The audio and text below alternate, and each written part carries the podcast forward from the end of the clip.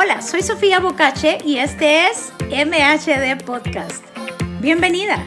Estoy muy emocionada porque juntas descubriremos ese plan divino que Dios creó para cada mujer. ¿Sí, me oíste? Tú eres esa obra maestra, ese diseño que con tantos colores y matices hacen de la mujer un ser excepcional. Descubramos juntas lo que Dios tiene para cada una de nosotras. Seremos empoderadas, desafiadas y retadas a vivir una vida plena en Dios. Así que empecemos.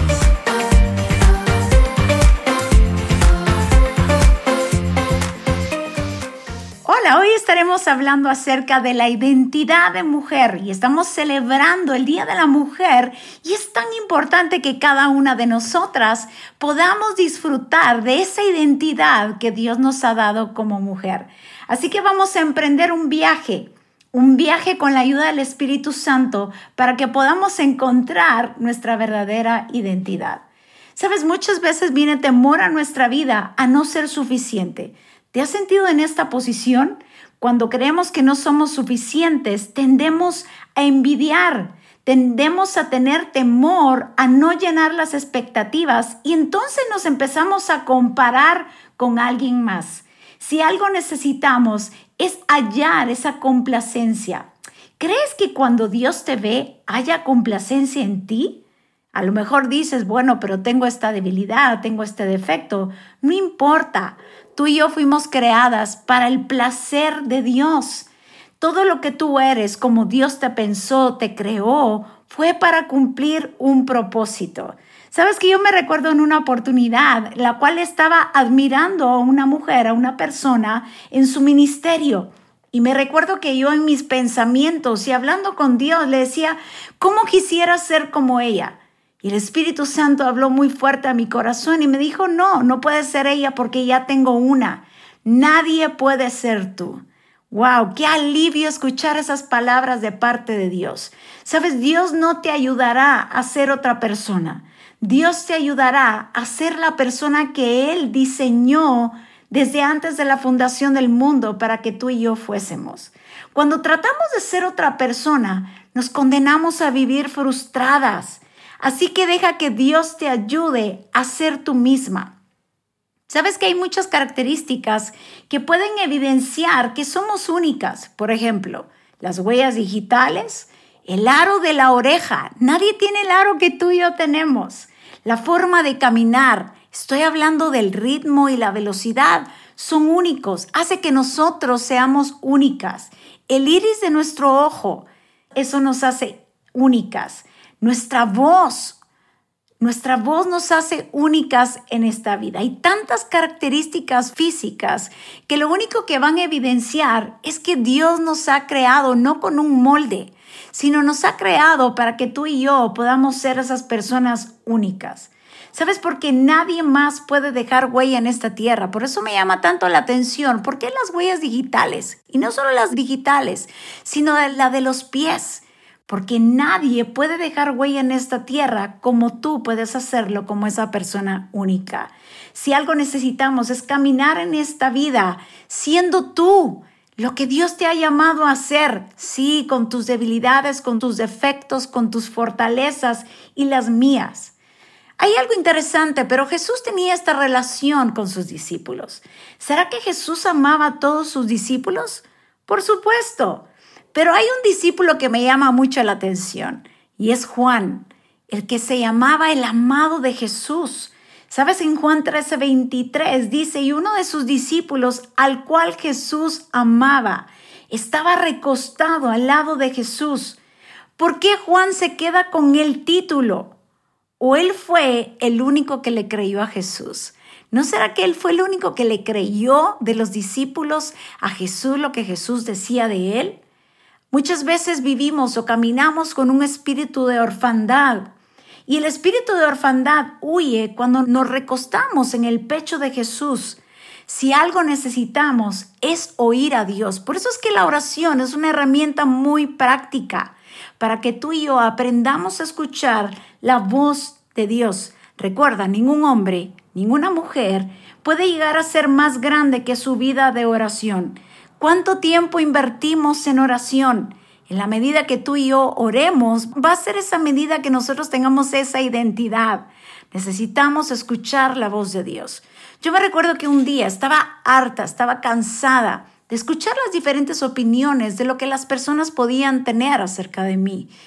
Quizá familiares, quizá amigos. Y le dije, Dios, yo no quiero escuchar lo que la gente opina o dice de mí. Yo quiero saber qué es lo que tú dices porque tú eres mi creador, tú me creaste, tú me formaste en el vientre de mi madre. Entonces yo le pregunté, ¿quién soy para ti?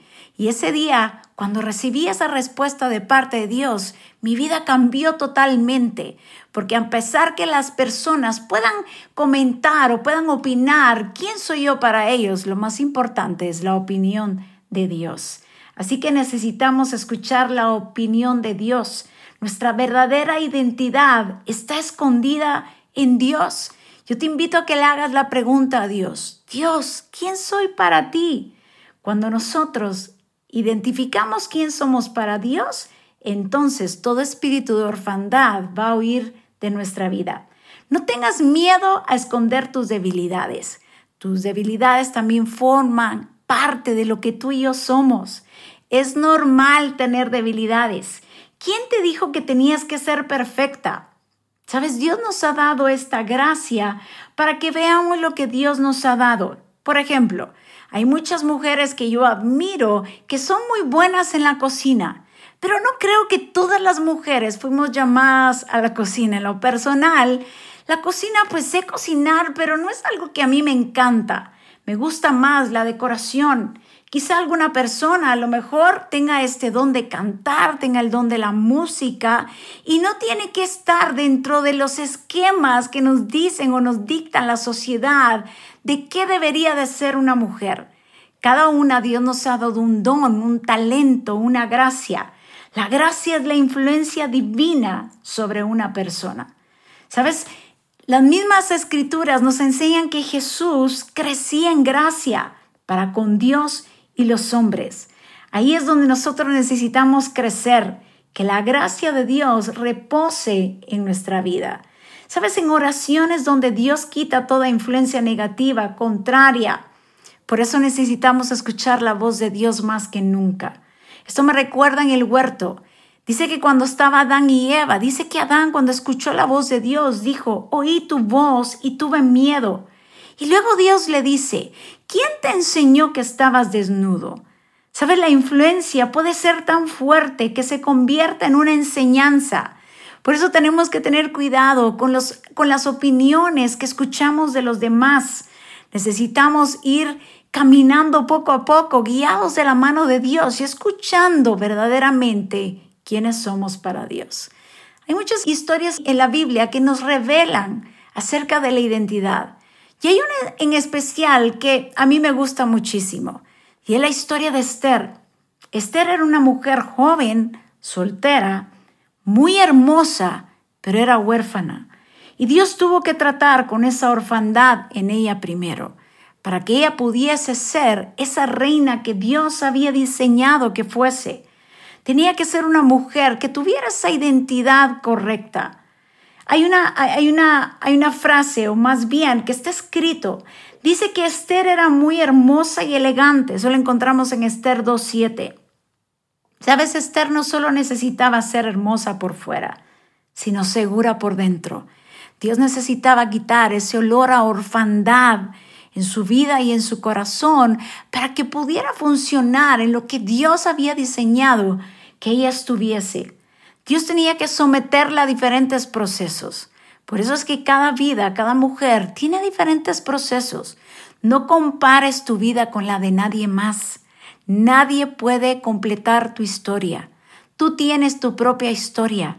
Por eso la comparación no sirve, porque cada persona venimos de un contexto diferente, una cultura diferente, una familia diferente, una educación diferente. Y no podemos compararnos porque cada persona tiene su tiempo y tiene su historia. Pero quiero enseñarte acerca de cómo Dios la somete en diferentes procesos. Lo primero, Esther aprendió a estar sola.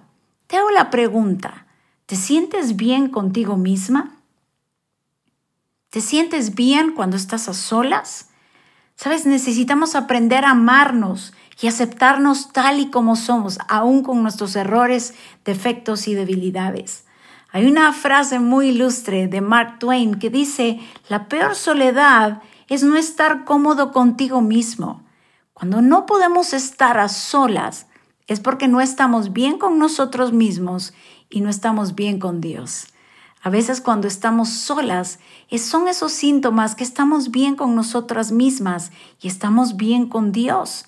Lo segundo que aprendió Esther es que aprendió a dejar de hacer lo que hacía.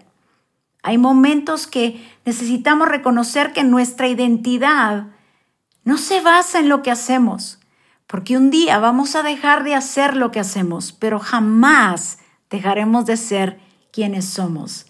¿Sabes que Jesús antes de iniciar su ministerio no había multiplicado los panes, no había resucitado muertos, no había sanado enfermos? Cuando Jesús se bautizó, dice que los cielos fueron abiertos y hubo una voz que descendió del cielo que decía, Este es mi Hijo amado en quien tengo complacencia. Tiene que haber una satisfacción por quienes somos y no por lo que hacemos. El Padre sabía lo que estaba haciendo en Jesús. Tenía que haber una satisfacción en Jesús, no por las cosas que Él iba a hacer, que sí fueron grandes y maravillosas, poderosas y sobrenaturales, pero su identidad de hijo no estaba allí. Su identidad de hijo estaba en lo que Él era para el Padre. Así que necesitamos poner nuestra identidad en quienes somos, no en lo que hacemos. Por eso es tan importante que nuestra identidad esté en el lugar correcto. Hay una historia también que ilustra a Marta y María. Dice que Marta estaba muy interesada en lo que hacía y a quién lo hacía, pero María no. María estaba a los pies de Jesús, oyendo a Jesús. Sabes, Marta no estaba satisfecha con recibirle, no estaba satisfecha con servir, no estaba satisfecha con oír, no estaba satisfecha con nada. Dice que Marta se preocupaba. ¿Has pasado por ahí? A lo mejor y tiendes a ser una mujer, una persona muy perfeccionista. Y generalmente al perfeccionista le preocupan las cosas que hace, porque en su mente tiene un estándar muy alto. Y la persona que tiene un estándar muy alto vive frustrado, frustrada cuando no lo alcanza. Sabes, es un engaño creer que mientras más perfeccionistas somos, más felices vamos a ser. Por eso necesitamos rendir toda frustración. Y esta frustración es un sentimiento desagradable que se produce cuando las expectativas de una persona no se ven cumplidas o satisfechas. Marta estaba haciendo todo a la perfección, pero su corazón estaba lejos de Jesús. ¿Para qué tanto esfuerzo si no estamos cerca de Jesús? Lo que hago, te hago la pregunta y me la hago yo a mí misma. ¿Lo que hago de verdad me hace estar cerca de Jesús? Mientras más nos alejemos de su corazón, más lejos estaremos del propósito por el cual hacemos las cosas. Regresando a la historia de Esther, ¿sabes? Hay otra cosa, otro dato curioso, otra característica de Esther, y es que Esther soportó la crítica. Hay algo interesante, pero dice que cuando Esther fue ordenada por el rey, dice que muchos jóvenes fueron llevadas al palacio y quedaron al cuidado del eunuco y entre ellas estaba Esther. Y dice que el eunuco se fijó en Esther y le agradó tanto que enseguida ordenó que se le diesen cremas de belleza y comida especial. Dice que también ordenó a siete de las mejores doncellas o muchachas del palacio que atendieran a Esther y que le dieran una de las mejores habitaciones en la casa de las mujeres. ¿Te puedes imaginar la envidia que surgió y que le tenían las demás doncellas vírgenes a Esther? Definitivamente el bullying no es de ahora, ha existido desde siempre. Te quiero hacer la pregunta, ¿te afecta mucho lo que los demás digan o piensen de ti? Es irreal pensar que vamos a agradar a todos. Lo más importante, muchas veces estamos buscando el likes los likes de las demás personas, de amigos, familiares, padres. Pero ¿qué tal si buscamos más bien el like de Dios? El tener más like no nos, no nos hace más o menos importantes. Déjame decirte que Dios ya te dio el mejor like. Necesitamos aprender, así como lo hizo Esther, que aunque otras la rechazaran, aunque otras la criticaran, ella sabía que Dios estaba con ella. Por eso es importante dejar todo espíritu de orfandad, porque cuando tenemos este espíritu de orfandad, vamos a hacer que, que estamos en esta constante competencia con otras. Recuerda, la comparación anula la autenticidad de una persona. La comparación nunca va a ser buena. O nos hace sentir inferiores y llenos de envidia, nos hace sentir superiores y llenos de orgullo.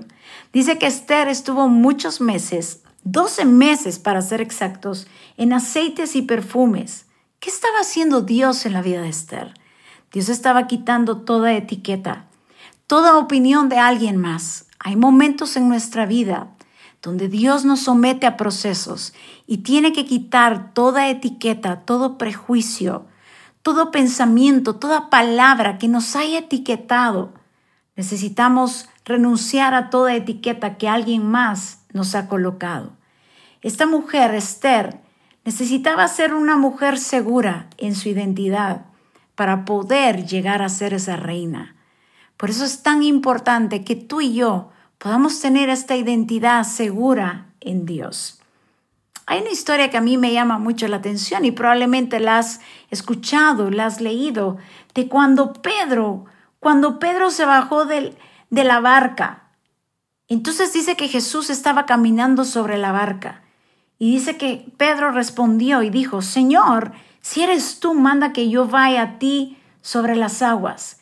Y sabes, para poder entender esta historia necesitamos entender la cultura judía.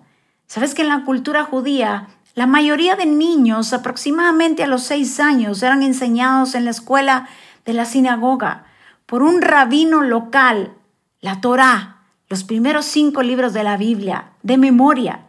¿Te puedes imaginar aprenderte Génesis, Éxodo, Levítico, Números y Deuteronomio de memoria? A los diez años ya lo tenían que tener memorizado. Y solo los mejores se memorizaban desde Génesis hasta Malaquías, hablando del Antiguo Testamento. Dice que a los 14 años los mejores iban con un rabino para ser mentoreados y ser sus discípulos. Y el rabino preguntaría al discípulo preguntas teológicas acerca de su conocimiento y si el discípulo no llegaba a la medida, no llegaba al estándar, Probablemente el rabino le decía, este joven ama a Dios, pero no es lo mejor de lo mejor, le diría. Mejor ve al negocio con tu familia, no tienes lo que se necesita. Continúa con el oficio de tu familia. Pero si el rabí encontraba que este chico podía ser un discípulo, ordenaba a seguirle. Dejaba sus amigos, familiares, su ciudad, para dedicar su vida entera a ser como un rabino. Los rabinos eran las personas más respetadas y honorables de esa época. Por eso es que siempre hemos creído que Pedro dejó de confiar en Jesús, porque dejó de ver, empezó a ver la tormenta y se empezó a hundir. Pero Jesús no se estaba hundiendo. El que se hundía era Pedro.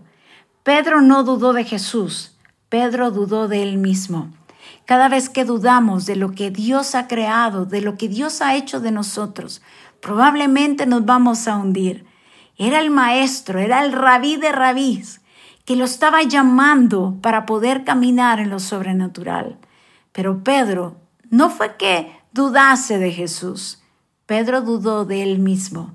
Pedro dudó que tenía lo que se necesitaba para caminar de una manera sobrenatural. Dios nos está invitando a este tiempo, a esta temporada, a creer en lo que Él ha depositado en cada uno de nosotros, a tener esta seguridad, esta identidad en Dios, no por lo que la gente te diga, tampoco por lo que hagas o dejes de hacer, con todas tus debilidades, errores, defectos, virtudes y fortalezas. Somos únicas delante de Dios, fuimos amadas por Dios, fuimos escogidas por Dios y necesitamos caminar con esta identidad de hijas y no de huérfanas. Es tiempo de dejar de compararnos, es tiempo de dejar de tener envidia, es tiempo de creerle a Dios de lo que Dios ha dicho que cada una de nosotras somos. Así que yo te invito a que le creas al Creador, que le creas a aquel que te formó en el vientre de tu madre y que le creas a ese diseño, a ese plan divino, a ese propósito por el cual tú y yo nacimos y estamos en esta tierra.